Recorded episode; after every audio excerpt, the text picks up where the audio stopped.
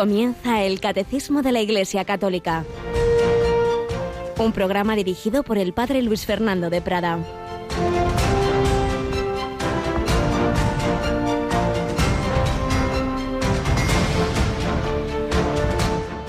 Simeón los bendijo y dijo a María su madre, Este ha sido puesto para que muchos en Israel caigan y se levanten, y será como un signo de contradicción, y a ti mismo una espada te traspasará el alma, para que se pongan de manifiesto los pensamientos de muchos corazones. Alabado sean Jesús, María y José, muy buenos días en esta fiesta de la presentación del Señor. En brazos de María y de José, el niño Jesús va al templo y ahí ese encuentro, ese encuentro con el, su pueblo, representado por estos ancianos Simeón y Ana, pero también este anuncio, esto que llamaba San Juan Pablo II, la segunda anunciación a María, después de la del arcángel Gabriel, todo muy bonito, el Hijo del Altísimo, su reino no tendrá fin. Hoy se le cuenta una segunda parte. Será signo de contradicción, se dividirán las gentes en torno a él, a Jesús, y una misma espada te traspasará el, alma, a ti misma te, una espada te traspasará el alma. Estarás implicada en esa lucha. Sí, ese corazón de María traspasado, para que se pongan de manifiesto los pensamientos de muchos corazones. Cristo, signo de contradicción. También en el Apocalipsis aparece esa imagen, la mujer vestida de sol coronada con doce estrellas, que está embarazada y enfrente el dragón rojo. Estamos en lucha, estamos en guerra, no hay que asustarse. Calumnias, persecuciones, muertes, sí, mentiras, es la lucha, es el, son las armas de Satanás, ante todo la mentira, la calumnia, el odio, y si puede nos mata, ¿sí? Nada nuevo bajo el sol. Nuestro Señor fue calumniado, crucificado, matado, sí, pero venció con su resurrección. Por eso dirá San Pablo, si con Él sufrimos, reinaremos con Él, si con Él morimos, viviremos con Él. ¿Tú en qué lado quieres estar? Desde luego el más fácil en estos tiempos tan difíciles es estar contra Cristo, o al menos intentarse hacer indiferente. No cabe, no cabe. Aquí no hay una X, es uno o dos. Aquí no hay empate o con Cristo o contra Cristo. Quien no está conmigo está contra mí. Pues hoy queremos estar con María, con José, con Simeón, con Ana. En definitiva, acoger a Jesucristo. Seguimos ese corazón que late por cada uno de nosotros, su estilo de vida, su bandera. De una manera muy especial lo siguen los consagrados. Felicidades a toda la vida consagrada en esta jornada mundial de la vida consagrada que tendremos muy presente esta tarde. Yolanda Gómez, buenos días. Muy buenos días, padre. Pues hoy comenzamos la novena, o empezábamos ayer ya, la Virgen de, Lourdes. Hoy, hoy la comenzamos. Hoy, hoy, eso, eso, eso, sí, sí. ¿Y a qué hora la hacemos? Lo haremos ah, después de la hora intermedia, hacia las 12 y 20 de la mañana, las 11 y 20 en Canarias. Y esta tarde una de esas retransmisiones que especialmente ofrecemos a tantos oyentes de la vida consagrada, ¿verdad? Eso es, nos iremos hasta el Vaticano y vamos a retransmitir la Santa Misa que el Papa Francisco pues va a celebrar eh, con motivo de, de este día tan especial. A partir de las 5 comienza un programa especial, aunque la, la retransmisión está anunciada a partir de las cinco y media, que siempre son cinco minutos antes en el Vaticano, cinco y veinticinco, así comenzaría esa Santa Misa. Pues ya lo sabéis y también os recordamos que es el último día para enviar esas peticiones si queréis que estén a los pies del altar mañana, porque mañana tenemos hora santa como víspera de primer viernes de mes. También recordamos esa iniciativa de la familia mundial de Radio María, que todos los primeros viernes de mes sean especialmente días de oración, de ayuno, de sacrificio, por la paz del mundo, por la conversión de tantos que no conocen a Cristo, para que por el corazón inmaculado de María traspasado por esa espada de dolor que anunció Simeón, todos también conozcan a su hijo. ¿Cómo lo conoció? Íñigo de Loyola. Seguimos conociendo las etapas de la vida unas pinceladas de esa vida que iba a cambiar el mundo. Íñigo San Ignacio de Loyola, quien se le apareció precisamente la Virgen María en su convalecencia de Loyola y le dio un gran don en algo en que había caído mucho en los pecados contra la castidad, se lo dio la Virgen María ese don. También nosotros se lo pedimos.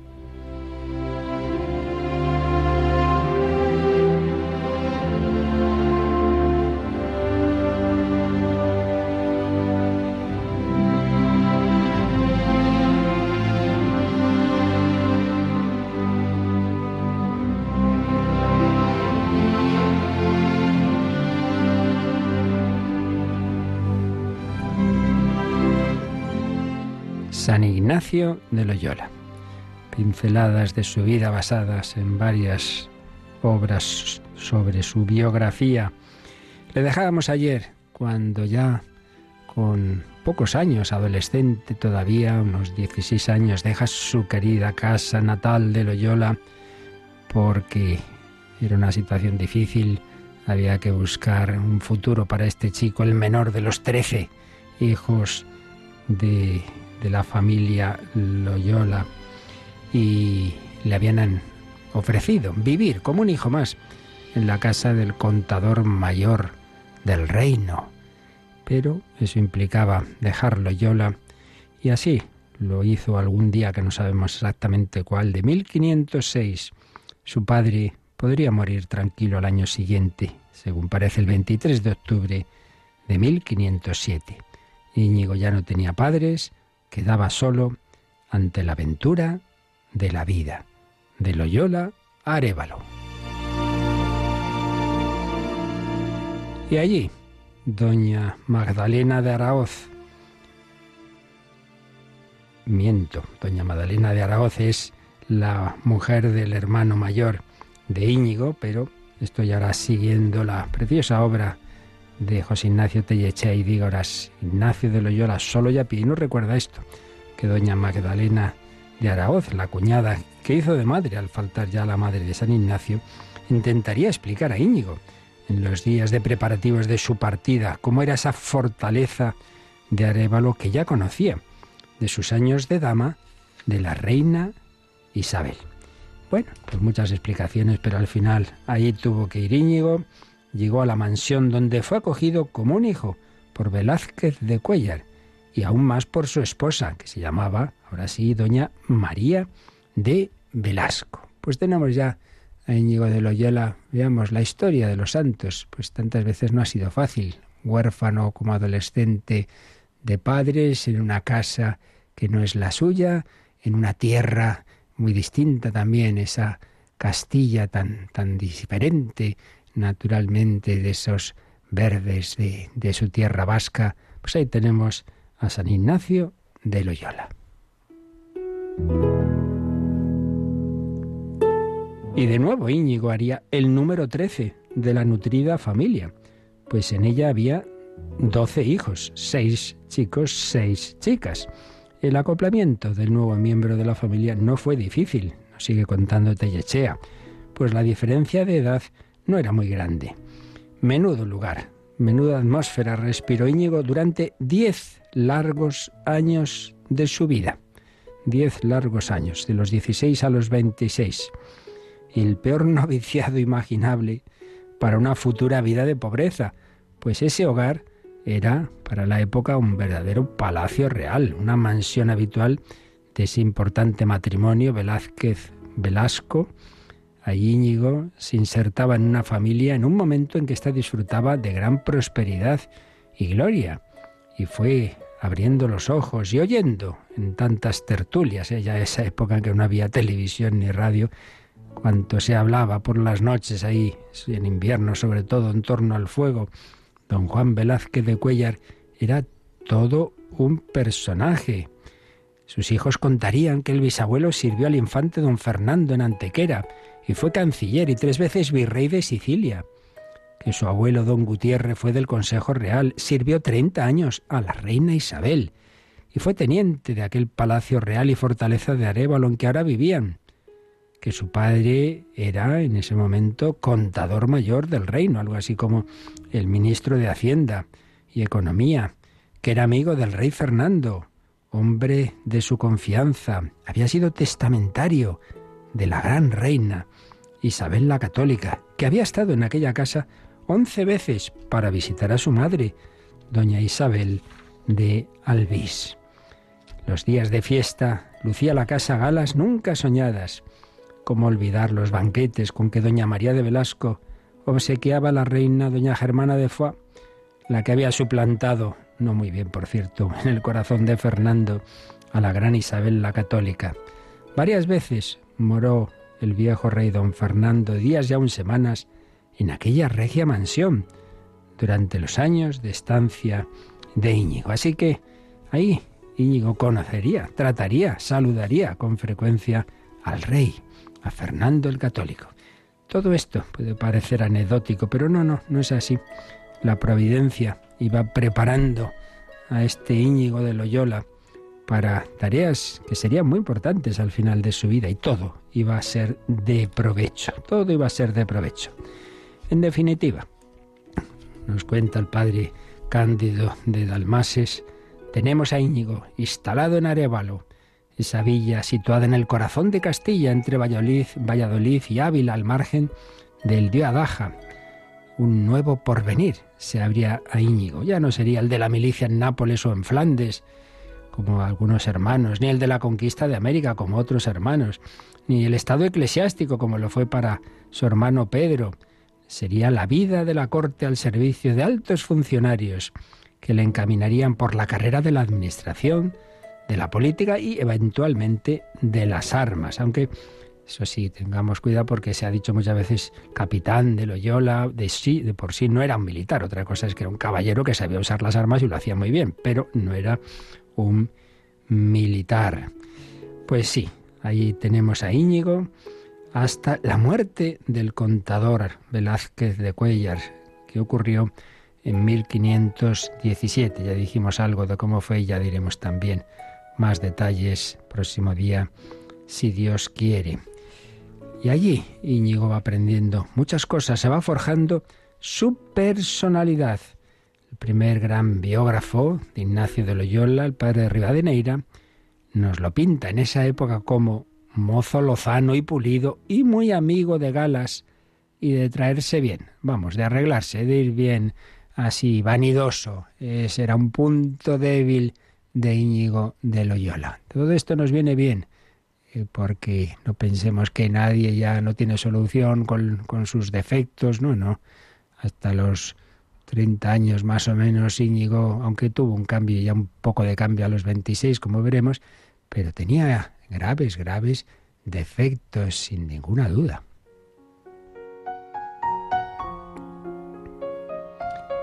El propio Ignacio, cuando dicte lo que llamamos su autobiografía, nos dirá que fue hombre dado a las vanidades del mundo y principalmente se deleitaba en ejercicio de armas con un grande y vano deseo de ganar honra. Eso de la honra en aquella época sobre todo, menudo punto.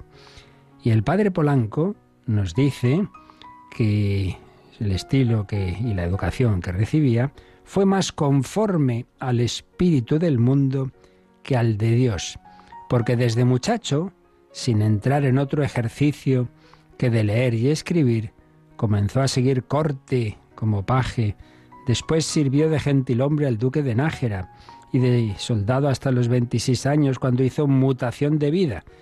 Hemos dicho que no soldado en el sentido estricto de la palabra, pero en ese mundo. Las vanidades del mundo, el deseo de ganar honra, llenaban sus aspiraciones, aparte del deseo de conquista de una dama de alta alcurnia, que ya veremos. En Arevalo perfeccionó su muy escogida letra, era muy buen escribano. Y fijaos, escribió un poema a San Pedro, se ha perdido. No debió ser tampoco precisamente una obra de San Juan de la Cruz.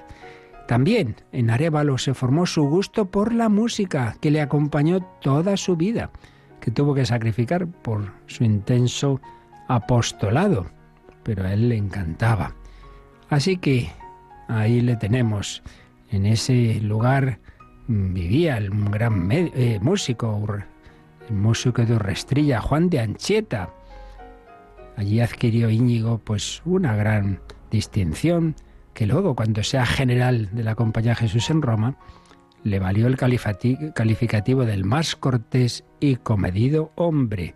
Sí, aprendió ahí pues esas, esos modales que también, bien entendidos, son parte de, de la caridad, de las virtudes del trato de unos con otros. Allí aprendió a tratar con los grandes de la tierra. Le vendría bien para tratar después con príncipes, cardenales y papas.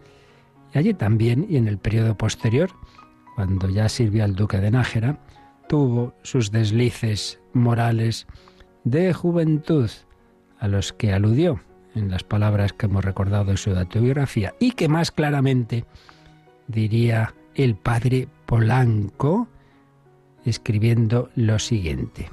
Hasta el tiempo de su conversión, aunque era aficionado a la fe, era un hombre de fe como casi todos los españoles de la época, aunque era aficionado a la fe, no vivía nada conforme a ella, ni se guardaba de pecados. Antes era especialmente travieso en juegos y en cosas de mujeres, y en revueltas y en cosas de armas. Pero esto era por vicio de costumbre. Con todo ello, dejaba conocer en sí muchas virtudes naturales.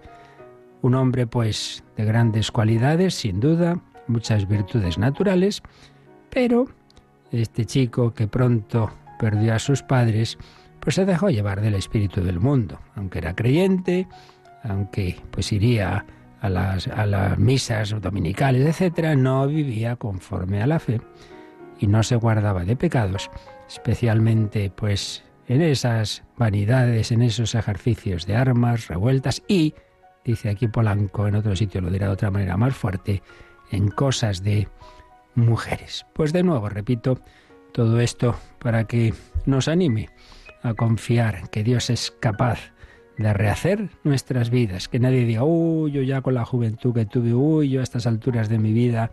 Bueno, pues media vida de Íñigo estuvo en este plan, en la otra media.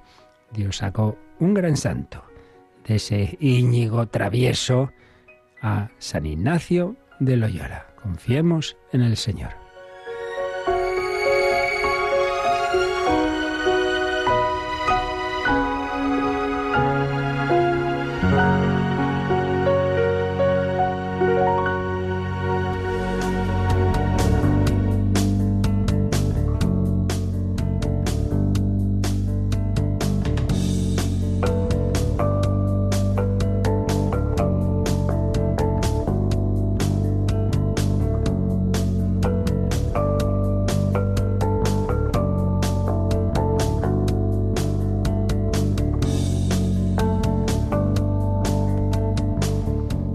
Pues para que el Señor pueda transformar nuestra vida como transformó la de Íñigo, puede usar muchos medios, pero hay uno que él mismo ha prometido que es seguro, que es eficaz, que es infalible, que es el de la liturgia, particularmente su columna vertebral, que son los sacramentos. Pues estamos ya en la parte de resumen de un largo apartado que hemos ido exponiendo semanas y meses anteriores sobre los fundamentos de la liturgia. El resumen ahora de lo que nos ha contado el catecismo respondiendo a esas preguntas. ¿Quién celebra la liturgia? Cristo, cabeza y miembros del cuerpo místico. ¿Quién celebra? ¿Cómo se celebra? Y ahí hemos hablado de los signos, de la materia, de los sacramentos, de la palabra. Hemos hablado también de, del canto y la música. Hemos hablado de las imágenes sagradas. Y ahora vamos a la pregunta del cuándo. ¿Quién, cómo, cuándo y dónde? ¿Cuándo? El tiempo. El tiempo en la liturgia, el tiempo es muy importante. Todo lo humano ha sido transfigurado, asumido, sanado y elevado por la gracia redentora de Cristo. Todo lo humano. Recordad siempre ese principio fundamental en la teología. La gracia no destruye la naturaleza, sino que la supone, la sana, la perfecciona y la eleva. Dios no se contradice en su obra, lo que él ha creado es bueno, todo es bueno. Y entonces lo que hace la encarnación es sanar lo que por el pecado ha quedado herido, pero no destruir, sanar y elevar. Ya no solamente en el orden natural de criaturas, sino que hemos sido introducidos por la comunicación del Espíritu Santo, que es fruto de la encarnación y redención, de nuestro Señor Jesucristo hemos sido introducidos en la familia de Dios. Y entonces todas las dimensiones humanas, todas, son aptas para ser también elevadas. Y por eso acabamos de recordar, como veíamos ayer, que todo, pues los signos materiales, la luz, el agua, el fuego, el pan, el vino, todo eso, que es algo de suyo natural, sin embargo, queda elevado, vaya que se queda elevado, que el pan y el vino son transustanciados y se convierte su sustancia en la del cuerpo y la sangre de Cristo. Pues ya me dirás tú, más que eso. esa acción de Dios en la materia, como nuestros cuerpos heridos mortales resucitarán.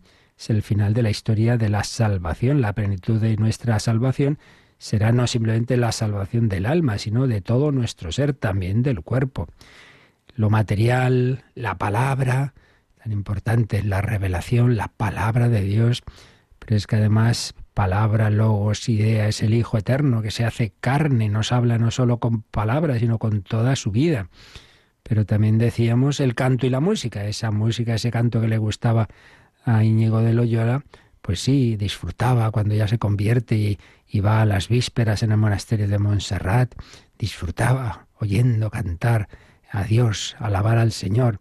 Por gusto lo hubiera puesto eso en, en la compañía de Jesús, pero una vocación distinta apostólica y, vio que no, que no, que no, iban a rezar en común ordinariamente cantando la liturgia, sino más individualmente para tener mayor disponibilidad en los apostolados, en las misiones, pero le encantaba canto y música, también las imágenes, ya explicamos ayer, frente a las sorpresas de algunos que se aferran todavía a lo que eh, tenía su sentido, pues en, el Antiguo Testamento, en el más Antiguo Testamento, en la época de Moisés, de la prohibición de las imágenes para que el pueblo de Israel no cayera en la idolatría, el gran cambio que se produce con la encarnación. Si Dios se ha hecho hombre y ha asumido un cuerpo humano, una figura humana, pues hacemos bien en tener imágenes, imágenes de Cristo, que ya se entiende, no veneramos la imagen como tal, sino a quien representan, y también de la Virgen, de los ángeles y de los santos. Bien, pues esto es las dimensiones que hemos ido viendo, y ahora entramos, como digo, en la dimensión del tiempo. También el tiempo es asumido, y es muy importante, muy importante en la acción de Dios el tiempo, está constantemente presente en toda la revelación. Estuvimos viendo pues bastantes números del catecismo relacionados con el tiempo. El tiempo, en cuanto a un año litúrgico, en un año, a lo largo del año, se celebra el misterio de Cristo, las grandes fiestas, los grandes misterios de la vida de Cristo y de toda la historia de la salvación. El año, pero también la importancia de la semana, la semana que ya estaba tan presente en el pueblo de Israel con el Sabbat. Bueno, pues para nosotros el domingo, el dom, dies domini, el día del Señor, el día del Señor, centro de la semana, centro del año litúrgico, la Pascua y luego también ese ese otro gran foco que es la Navidad. Dos puntos centrales del año, centros del año litúrgico, centro de la semana, el domingo, el domingo. Por tanto, ciclo semanal, ciclo diario también, también en ese día a día tenemos la penetración del tiempo, incluso hora a hora, a través de la liturgia de las horas. Pues esto es lo que estuvimos viendo en esa respuesta a la pregunta del cuándo. Y eso que vimos es lo que ahora vamos a rápidamente a ver cómo lo resume el catecismo a partir del número 1193. Del 1193 al 1196 son los números de resumen de todo lo que vimos sobre el tiempo en la liturgia. Y comienza en 1193 hablándonos de ese centro de la semana que es el domingo. Así que leemos Yolanda el 1193. El domingo, día del Señor, es el día principal de la celebración de la Eucaristía, porque es el día de la resurrección. Es el día de la asamblea litúrgica por excelencia, el día de la familia cristiana, el día del gozo y de descanso del trabajo. Él es fundamento y núcleo de todo el año litúrgico. Pues así en estas apretadas frases se resume lo que vimos y está explicado y detallado con mucho más mm, profundidad, claro, en el apartado que vimos en su momento, pero aquí la verdad es que está muy bien resumido. Primero el nombre, domingo, día del Señor. Si normalmente pues los días en los pueblos paganos tenían referencia a los astros. Ya sabemos que este día era el día del sol, todavía en inglés, Sunday, el, día del, del, sol. Pues mm, en, cuando ya se extiende el cristianismo, se le cambia el nombre a Dies Domini, Domini, Señor, Dominus, Dominus, Señor, de ahí viene la abreviatura Don, Don, fulanito, Don, Dominus, el Señor, el Señor es Jesucristo, Kiri en, en griego, ¿verdad? Dies Domini, el domingo, el día del Señor. ¿Y por qué el día del Señor? Todos son del Señor, sí, claro. Pero la clave que da sentido a nuestra fe en Jesucristo es su resurrección. Y resucitó en la madrugada del domingo. Por eso es el día clave, el día principal. Y en los ritmos litúrgicos del tiempo este fue el primero. Antes de, pues claro, todo en la historia de la Iglesia, pues va, va, mm, esas semillas que deja nuestro Señor van madurando a lo largo de los siglos, ¿no? Eso pasa también con la liturgia. Entonces, claro, al principio no está ese año litúrgico ahí todo, no, no, se empieza por esto, por, por el domingo, se empieza porque es el día en que los cristianos se reúnen. Claro, como no era festivo, civilmente lo que solían hacer era reunirse la noche del sábado al domingo, el sábado al domingo, porque también ya venía de del pueblo de Israel la idea de que una vez que se ha puesto el sol, pues ya empieza el día siguiente. Entonces esa noche de sábado ya era el domingo y ahí celebraban la victoria de Cristo, la Eucaristía. Oiga, pues a mí me gusta ir el miércoles a misa. ¿Por qué tengo que ir el domingo? Mire, porque nuestro Señor no resucitó el miércoles, resucitó el domingo. Somos siempre tan individualistas y, y nos parece eso, que las cosas a mi aire. Pues no, hombre, no es un día no simplemente de celebración individual. Por eso, este número nos da como unas pinceladitas rápidas, pero, pero muy importantes para que veamos los aspectos del domingo. Por un lado dice día principal de la celebración de la Eucaristía, porque es el día de la resurrección. Esa es la clave. Cristo resucita la mañana del domingo. Pero es también el día de la asamblea litúrgica por excelencia. Hombre, por eso ese mandato pues nos anima a que ese día vayamos todos, todo lo que no esté impedido, ya se entiende por una razón grave, pues nos juntamos ahí. Oye, vamos a celebrar el cumpleaños de papá. Bueno, yo ya iré un día, no, yo iré otro. Hombre, vamos todos los hermanos el mismo día, vamos a intentarlo, ¿no? Pues eso, el día de la asamblea litúrgica por excelencia. Más, el día de la familia cristiana. Tantas veces cada uno por aquí, por allá, por su lado. Hombre, ese día vamos a intentar estar juntos, el ideal, qué bonito. Esas familias que van juntas a misa, luego comer juntos, descansar, etcétera, visitar a otros familiares. Día de la familia cristiana, día de gozo. Venga, hoy vamos a parar un poquito, que hay que descansar también, día de descanso. Por eso también el precepto dominical incluye el no hacer trabajos innecesarios, que sea un día más para Dios, para dedicar más tiempo a la oración, a la lectura, pero también día más de familia y día más de caridad. Aquí podemos hacer pues obras de misericordia. Es fundamento y núcleo de todo el año litúrgico. Y como estamos completando estos resúmenes del catecismo con la forma en que también lo resume y lo expresa el catecismo de jóvenes el Yucat, vamos Yolanda al Yucat 184. Eh, en primer lugar, antes de hablar del domingo, pues viene una pregunta genérica sobre esto del tiempo. Dice, ¿cómo marca la liturgia el tiempo? ¿Qué responde? En la celebración litúrgica, el tiempo se convierte en tiempo para Dios. Pues una bella y sencilla expresión, pero que está muy bien, ¿eh? Tiempo para Dios. Bueno, todo tiempo tiene que ser tiempo para Dios, evidentemente. Pero para ello la liturgia, claro, nos da, nos da unas claves estupendas y más que ninguno es tiempo para Dios, ese tiempo de la celebración, pero que nos tiene que ayudar a que todo el día lo vivamos así. Todos los santos han vivido el, principal momento del día, la Santa Misa. Y antes, prepararse a la misa. Y después, dar gracias por la misa. Entonces, siempre, siempre, tiempo para Dios, pero centrado en esos momentos litúrgicos clave. La Santa Misa, el más importante, pero también el ideal es rezar por la mañana, ofrecer el día al Señor con laudes y dar gracias al Señor de la tarde con vísperas y, y del final del día antes de acostarnos con completas, todo el día. Al final, tiempo para Dios. ¿Qué más dice el 184? A menudo no sabemos qué hacer con nuestro tiempo y nos buscamos un pasatiempo. En la liturgia el tiempo se vuelve muy denso, porque cada segundo está lleno de sentido. Cuando celebramos el culto, experimentamos que Dios ha santificado el tiempo y que ha hecho de cada segundo un acceso a la eternidad. Bueno, la verdad es que aquí vienen ideas preciosas. En primer lugar, que tengamos cuidado con eso que le pasa tanto a nuestro mundo, como ha crecido mucho y está bien en principio. El tiempo libre, el tiempo de ocio, pues ya no son, gracias a Dios, esas horribles jornadas laborales de otras épocas.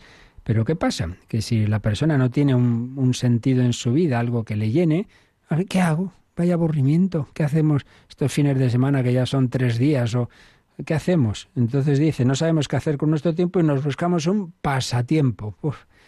Qué aburrimiento, desde luego. Radio María, no, si entráis nunca nos encontraréis haciendo crucigramas. No, no perdemos el tiempo, no, no, no nos sobra un segundo. No sabemos qué hacer con nuestro tiempo, nos buscamos un pasatiempo. Pues no, en la liturgia el tiempo se vuelve muy denso, porque cada segundo está lleno de sentido, cada segundo. Y al, celebrar el culto experimentamos que Dios ha santificado el tiempo y que ha hecho de cada segundo un acceso a la eternidad. Qué bella expresión. Pues esto que han vivido tanto los santos, ¿no? Oye, cada día, cada hora, cada minuto es un talento que Dios me da. ¿Cómo lo voy a aprovechar? ¿He perdido el tiempo? Pues he perdido un talento.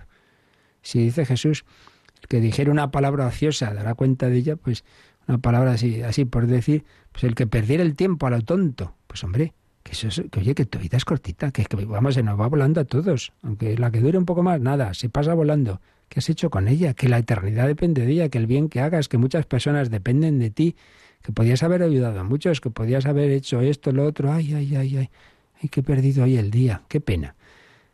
Por eso la liturgia nos ayuda a darnos cuenta de que cada segundo es un acceso a la eternidad. Solo está en mis manos el momento presente, lo pasado ya está, el pasado la misericordia, del futuro, quién sabe. Precisamente hablando de San Ignacio, cuando le decían, Padre, año que viene haremos esto, lo otro, a veces se quedaba así como mirando socarronamente y decía, ¿hay tanto pensáis vivir? Hombre, Padre, pues espero que sí. ¿Quién sabe qué será en el futuro? Te metes en el coche, te despistas y adiós muy buenas. Ha cambiado en un segundo tu vida. El tiempo en la liturgia, el tiempo. Y luego vamos a leer el 187 del Yogate, que ya más en concreto nos habla del domingo. Pregunta, ¿cuál es la importancia del domingo? ¿Qué responde? El domingo es el centro del tiempo cristiano, porque en el domingo celebramos la resurrección de Jesucristo y cada domingo es una fiesta de Pascua en pequeño. Aquí está este matiz que podemos añadir a lo que hemos dicho antes, y es que si, hay, si está la Pascua anual, celebramos en primavera, bueno, pues el domingo es como una fiesta de Pascua en pequeño. Fiesta de Pascua en pequeño. ¿Qué más sigue diciendo el 187? Si el domingo es menospreciado o eliminado, solo quedan días laborables en la semana. El hombre, que ha sido creado para la alegría, acaba como animal de trabajo y consumista idiotizado. En la tierra debemos aprender a celebrar como es debido, de lo contrario, no sabremos qué hacer con el cielo. En el cielo se da el domingo sin fin. Pues aquí se, alaba lo que significa eh, el tiempo, el tiempo de alabar a Dios, eh, que no se pierde. Y es que, claro, una, una visión del mundo materialista, en la que solo cuenta, pues eso, las cosas materiales, pues el ideal es el máximo trabajo, porque eso es lo productivo, eso es lo eficaz. Y, y, en cambio nosotros sabemos que no, que el trabajo es importante, claro que sí, pero más importante todavía, lo que va a quedar eternamente no es precisamente el trabajo. Por eso tiene su gracia esta, esta última frase, en la tierra debemos aprender a celebrar como es debido, porque si no, no sabremos qué hacer en el cielo. En el cielo se da el domingo sin fin. Hombre, ocio, negocio, negación del ocio. Pues para los griegos mucho más importante es el tiempo de ocio porque no lo entendían como perder el tiempo, sino como dedicarse a la contemplación, a, lo más importante, a, ver, a encontrar, a buscar la verdad. Bueno, pues a buscar a Dios. Nosotros, por eso, eh, si el materialismo nos lleva, sobre todo, a trabajar, trabajar, trabajar, el sentido cristiano de la vida nos dice que no, que no, que no que hay que mm, que no es vivir para trabajar, sino trabajar al servicio de la vida y que hay cosas más importantes y no solo por supuesto Dios nuestro Señor, sino como decíamos antes las relaciones humanas, la familia, todo eso es fundamental, es una pena pues cada vez más cosas que, que, que, se trabajan los domingos y entonces claro, esas personas que están ahí no pueden. Cuando no hay otro remedio y cuando es un servicio público como en nuestra propia radio, pues tiene ese sentido, un sentido también al servicio de los demás y de la alegría de los demás, pero siempre con ese cuidado de no hacer un ídolo de ninguna manera del trabajo. Hay personas activistas que parece que si no están haciendo algo pierden el tiempo, que no, hombre, que no. Que, que si otra cosa es que estés ahí tumbado sin dar golpe, y, entonces sí que es perder el tiempo. Pero el hablar con los demás, el, la belleza, la literatura, todo eso no es perder el tiempo. Y por supuesto las obras de misericordia. ¿Cuánto tiempo hace que no visitas a este, al otro? Así pues, importancia del domingo, no solamente en la oración y sobre todo en la oración eucarística. Vivir la alegría, la alegría del Señor, la alegría de que ha resucitado, la alegría del amor. Pues se lo pedimos así al Señor.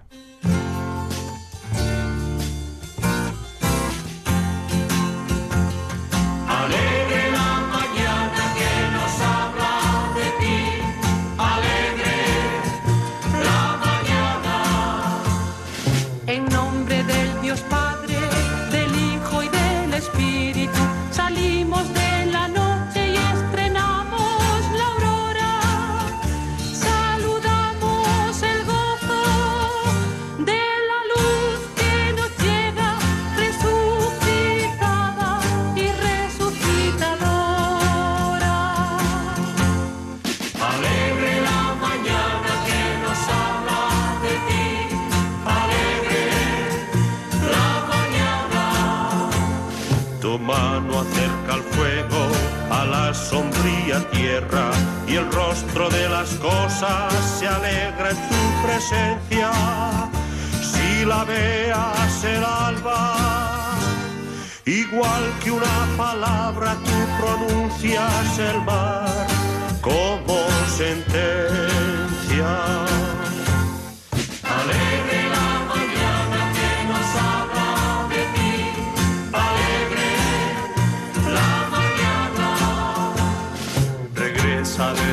Acude a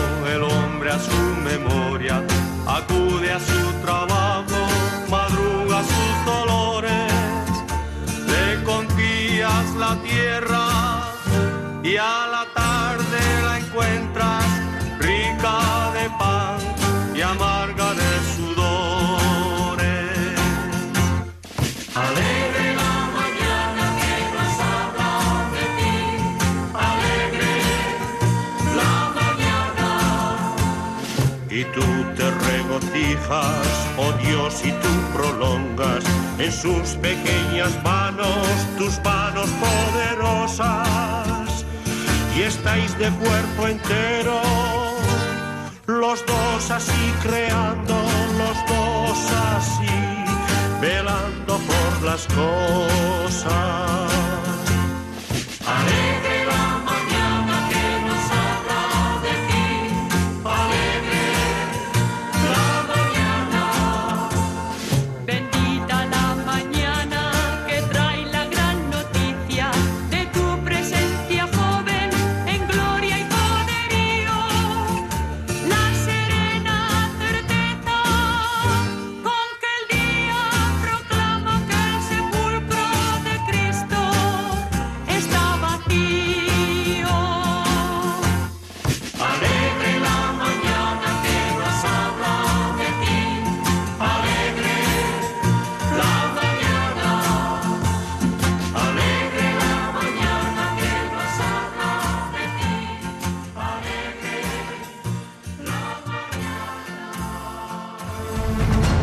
Descubre la fe de la Iglesia a través del Catecismo de 8 a 9 de la mañana, de 7 a 8 en Canarias, en Radio María. La serena certeza con que el día proclama que el sepulcro de Cristo está vacío y que celebramos cada día, pero especialmente el domingo. Pero seguimos viendo estos números de resumen de lo que vimos sobre el tiempo en la liturgia, el tiempo ha sido asumido por el Señor, la importancia del domingo como esa Pascua semanal, pero todo esto se fue desarrollando a lo largo de la historia de la Iglesia y de la liturgia y haciéndose que todo el año, todo el año, pues formara como, como ese gran ciclo en que el Señor cada año nos introduce un poco más en esos misterios. No es otra vez lo mismo, no, no, no, no. Tú eres distinto hoy que el año pasado y Dios te quiere dar una gracia distinta hoy que el año pasado. Dios no se repite nunca, ni tú eres el mismo, repito. Por tanto, no es otra Navidad más, sino que en esta Navidad algo el Señor especial te quiere dar, quiere renacer en ti, en una zona de tu ser que todavía, todavía no es plenamente de Cristo, que todavía es pagano. Déjale a Jesús nacer en ti y déjale en Semana Santa, en Cuaresma, que mate en ti esa zona que queda de ira, de soberbia, etcétera, que se produzca cada vez más esa conquista o reconquista del Señor de tu alma. Pues este es el sentido del año litúrgico, un año, otro año, los que Dios nos conceda.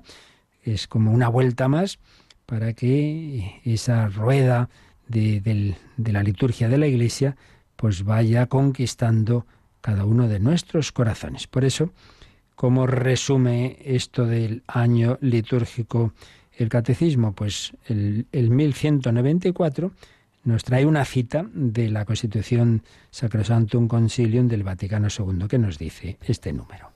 La Iglesia, en el círculo del año, desarrolla todo el misterio de Cristo, desde la encarnación y la Navidad hasta la ascensión, Pentecostés y la expectativa de la dichosa esperanza y venida del Señor. Pues así es, lo que ocurrió a lo largo de siglos, la preparación del momento central de la historia, que es la encarnación, pues eso lo tenemos en el Adviento, sobre todo en la primera parte del Adviento. Ese momento central, la encarnación, pues lo celebramos en la Navidad aunque luego también está esa fiesta especial, solemnidad del 25 de marzo. Ese nacimiento de Jesús, la infancia de Jesús, lo que está relacionado con ella en el tiempo navideño. Pero tiene esa prolongación hasta el 2 de febrero, precisamente, esa presentación de Jesús. Luego vamos siguiendo la vida pública de Jesús a lo largo de los domingos del tiempo ordinario. Y luego, pues esa llamada suya y de Juan Bautista la conversión, pues tenemos la cuaresma. Y ahí contemplamos en, el primer domingo de cuaresma a Jesús en el desierto. También estamos llamados a ir al desierto cada año de la cuaresma, a darnos cuenta de que hay que luchar contra las tentaciones del malino y los medios que tenemos que, que usar.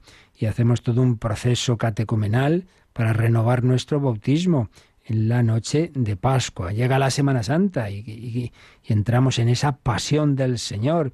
Y por supuesto lo central de todo, el misterio pascual, el trido pascual, pues esos misterios de, del jueves santo, viernes santo, sábado santo, domingo de Pascua y esa celebración, la más importante, de la vigilia pascual, sábado santo por la noche. Pero el fruto de, de la redención, de la de la resurrección de Cristo es la comunicación del Espíritu Santo. A los 40 días Jesús asciende como hombre, eh, ya no solo como Dios que siempre ha estado unido al Padre, claro, sino como hombre a la derecha del Padre y desde allí, como que, por así decir, nos envía el Espíritu Santo, Pentecostés, mirada hacia el cielo, Jesús está ahí ascendido y nos envía el Espíritu Santo. Se prolonga ese tiempo de Pascua con esas solemnidades tan bellas que nos recuerdan que Jesús sigue en medio de nosotros. Eh, todo lo que viene de Dios, de la solemnidad de la Santísima Trinidad, todo viene de Él, pero esa Trinidad eterna, el, el Hijo se ha quedado con nosotros, fiesta del Corpus Christi, todo ello es por el amor que nos tiene, solemnidad del Sagrado Corazón de Jesús. Bueno, y, y todo lo que, todas, todas esas eh, fiestas que van jalonando el año, pues para que vivamos en nuestro día a día, pues lo que el Señor ha hecho, nos ha enseñado, todos sus signos, todos sus milagros, todo es para ti y para mí a través de la liturgia. Vamos a ver qué nos dice de esto el Yucat. Nos vamos al número 185 que hace esta pregunta. ¿Por qué se repite la liturgia cada año? ¿Qué responde? Al igual que celebramos anualmente el cumpleaños o el aniversario de boda, así también la liturgia celebra, en el ritmo del año, los principales acontecimientos cristianos de la salvación. No obstante, con una diferencia decisiva, todo el tiempo es tiempo de Dios. Los recuerdos del mensaje y de la vida de Jesús son al mismo tiempo encuentros con el Dios vivo.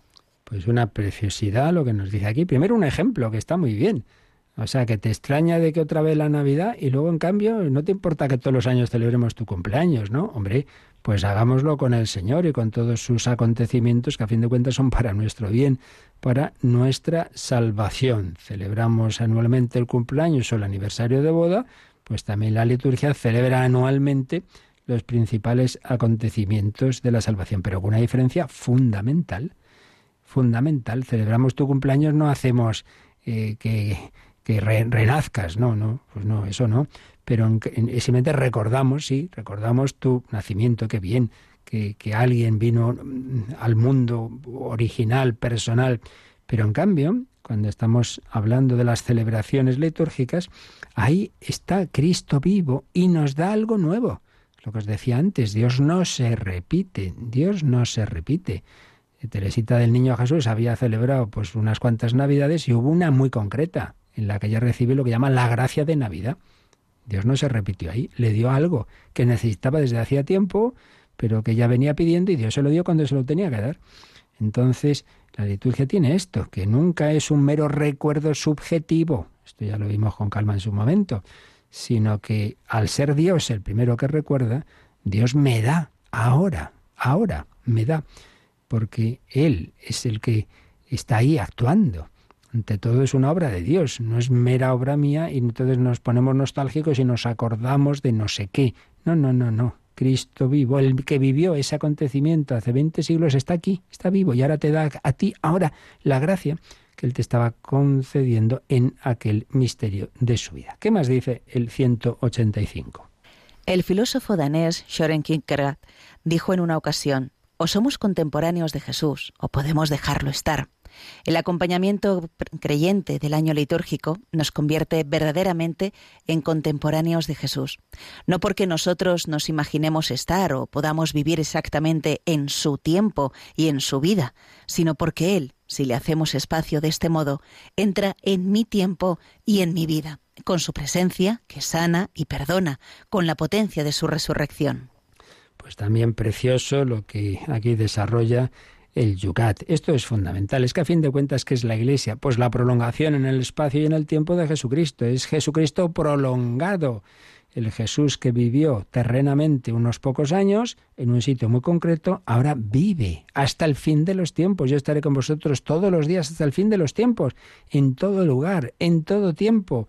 Eso es la Iglesia y particularmente la liturgia. Nos hace contemporáneos suyos. Claro que sí, qué maravilla. Entonces Jesús entra ahora en tu vida, Jesús nace ahora en tu vida, Jesús resucita en tu vida, Jesús te perdona como perdonó al buen ladrón, como perdonó al paralítico, como perdonó a aquella mujer que lloraba a sus pies. No es imaginación, es realidad, aquí y ahora. Cristo entra en mi tiempo y en mi vida.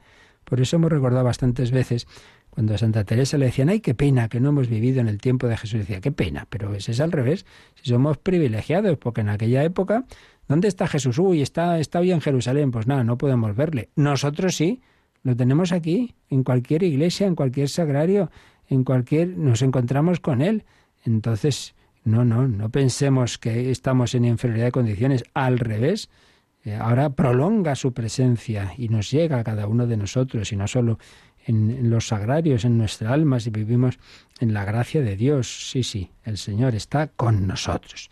Bueno, seguiremos viendo mañana algún número más del Yucat y relacionado con esto del tiempo y, también del propio catecismo nos falta algo del tiempo, pero bueno, ya seguiremos, dejamos estos últimos minutos para si tenéis alguna consulta, también seguiremos leyendo alguno de los mensajes que recibimos de, testimonio de lo que hace Radio María en vuestras vidas, pero vamos a terminar pues invocando a, a, la Virgen María, a pedirle a ella que nos muestre a Jesús, que ruegue por nosotros, que somos pecadores, que nos ayude a vivir, a vivir la liturgia así, con el corazón abierto. Pero primero nos recuerdan cómo podéis hacer vuestras consultas. Participa en el programa con tus preguntas y dudas. Llama al 91005 9419. 91005 9419. Puedes escribir un mail a catecismo arroba radiomaria.es o escribirnos un mensaje al teléfono de WhatsApp 668 594 383 668 594 383.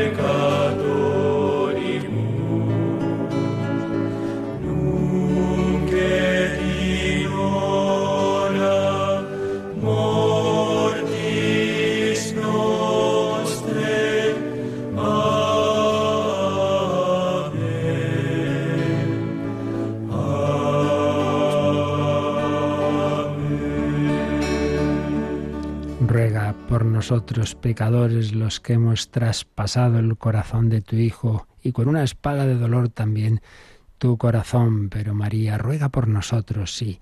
Ella nos quiere, ella es colaboradora de Cristo en nuestra redención. Y también esta radio quiere colaborar a extender la redención. Y muchos estáis en, este, en estas semanas en que hemos celebrado el aniversario, el cumpleaños también de Radio María, pues mandándonos mensajes que no nos dio tiempo, porque eran muchos a compartir. Seguimos haciéndolo. Por ejemplo, Yolanda nos escribía Trini Perea, que nos decía. Mi más sincera felicitación a toda la familia de Radio María en su 23 aniversario. Hace unos cinco años que la escucho y cada día me gusta más. Me ha ayudado, me ha aumentado, me ha ayudado a aumentar mi fe en momentos difíciles, me ha transmitido una gran paz en mi corazón y me siento muy feliz y con mucha esperanza. También me ha permitido conocer mejor las verdades cristianas. Gracias por todo y también por los voluntarios y bienhechores. Me encantan los programas que ayudan a tantas personas. Es sin duda la radio que cambia vidas. Rezamos a nuestra Madre María para que siga muchos años evangelizando y haciendo posible este milagro que es Radio María. Un abrazo a todos desde Zaragoza. Una radio que cambia vidas. Dios cambia nuestra vida. Evidentemente no es la radio, la radio es un mero instrumento, como es un instrumento el pan para que el Señor lo aproveche para cambiarlo y hacerse presente ahí, y hacer presente su cuerpo y venir a nuestro cuerpo y cambiar nuestro corazón. Es un instrumento y eso queremos ser nosotros. También nos escribía, a ver, José Vicente, ¿verdad? Vamos a ver, que ahora mismo no lo localizo. al lado del de Trini Perea teníamos ahí Vamos a ver. Vicente, gracias. Nuevo mensaje de Radio María España. No sé si lo ves. Pues no, no lo veo. Lo, siento, padre. Pues no, tranquila, aquí yo sí lo veo. Dice, gracias a las ondas de Radio María me he hecho más devoto a la Virgen. Yo era soy de un grupo de renovación carismática en la isla bonita de La Palma, pero era un poco apartado por mi enfermedad, esclerosis lateral primaria. Me he hecho fan de la Virgen. Yo era más de alabar y bendecir al Señor y ahora más por medio de nuestra Santa Madre nos habla de cómo le acompaña la radio en los distintos momentos, también pues con lo que implica su enfermedad, distintas dificultades, cómo va aprendiendo de los distintos programas. Por ejemplo, habla del programa de José María Contreras, La vida como es, por supuesto, de los momentos de oración. He aprendido muchísimas cosas. Felicidades y que podamos seguirla viendo muchos años más. Bueno, pues mucho ánimo a ti, José Vicente, muchísimas gracias también. No sé si tienes ahí uno de Magdalena. Mm, sí. Pues ese para ti. Muchas felicidades a todo el equipo que hace posible la Radio de la Virgen por su 23 cumpleaños en la fiesta del patrón de los periodistas y comunicadores San Francisco de Sales. Realmente es una radio que alienta, forma, informa y transmite paz. Podría citar muchos programas que me gustan y ayudan, pero no es el momento. Es como tener la mejor compañía en casa. Que la Virgen María que dio a luz a la palabra palabra hecha carne, nos enseña a todos a ser buenos transmisores de la verdad que es Jesús. Ustedes nos ayudan a recibir una gran formación para ser testigos de luz y esperanza en este mundo que se está quedando a oscuras ante el eclipse de Dios a que quieren reducirlo potentes medios de comunicación. Una vez más, el milagro de David contra Goliat se cumplirá bajo el amparo y protección de la Madre de Dios y volveremos a decirle con la expresión de una mujer del Evangelio, bendita sea la Madre que te trajo al mundo. Un cordial y afectuoso saludo de Magdalena. Pues muchas gracias también Magdalena. Qué bien lo dice el milagro de David contra Goliat. Es tremendo como, pues, no sé, por decir algo, el 95% de los centros de poder y sobre todo mediáticos, pues no están precisamente al servicio de la verdad. Yo cuando lo otro día comentábamos al señor Munilla, todo aquel lío que se montó con las supuestas 215 tumbas de niños pequeños que habrían sido enterrados, que habrían muerto en aquellas escuelas de Canadá, que todo ha sido una suposición sin la más mínima prueba, que no hay ningún cadáver, que todos se lo han creído, nos lo hemos creído que se quemaron más de 60 iglesias en Canadá, que, que no había hecho ni se había hecho ninguna excavación. Bueno, ¿quién ha contado esto ahora? Lo hemos visto en los periódicos, lo hemos visto en los medios televisivos, ¿se ha desmentido? No. Nada, hemos contado tres o cuatro por ahí digitales, nosotros, tal. Es así. Bueno, bueno, la verdad acabará triunfando. Terminamos con otro mensaje de Concha, Concha Tallada. Lo tienes tú por ahí a la vista, ¿verdad? Sí, nos dice gracias por vuestra compañía y ayuda. Os escucho por la mañana y la noche. En momentos de crisis y dificultad me dais la palabra, una canción oportuna. Quiero crecer en la fe y amor a María. Pido y me uno a las oraciones de Radio María por tantas necesidades que hay en el mundo. También para que sigáis ahí haciendo tanta labor y compañía. Mi más sinceras felicitaciones y gracias, Conchita. Pues para ello necesitamos vuestra oración, no lo olvidéis. Quedamos muy unidos. Comienza hoy la novena la Virgen de Lourdes a las doce y cuarto, luego a la tarde la retransmisión de la misa del Papa y luego un servidor os espera esta noche a las once en el Hombre de Dios. Vale la pena ese testimonio de una superviviente milagrosamente con toda su familia de aquel tsunami que hubo en, en Tailandia en el 2004. Esta noche creo que podremos aprender también mucho de todo ello. Dios se sirve de todo. La bendición de Dios Todopoderoso, Padre, Hijo y Espíritu Santo, descienda sobre vosotros. Alabado sea Jesucristo.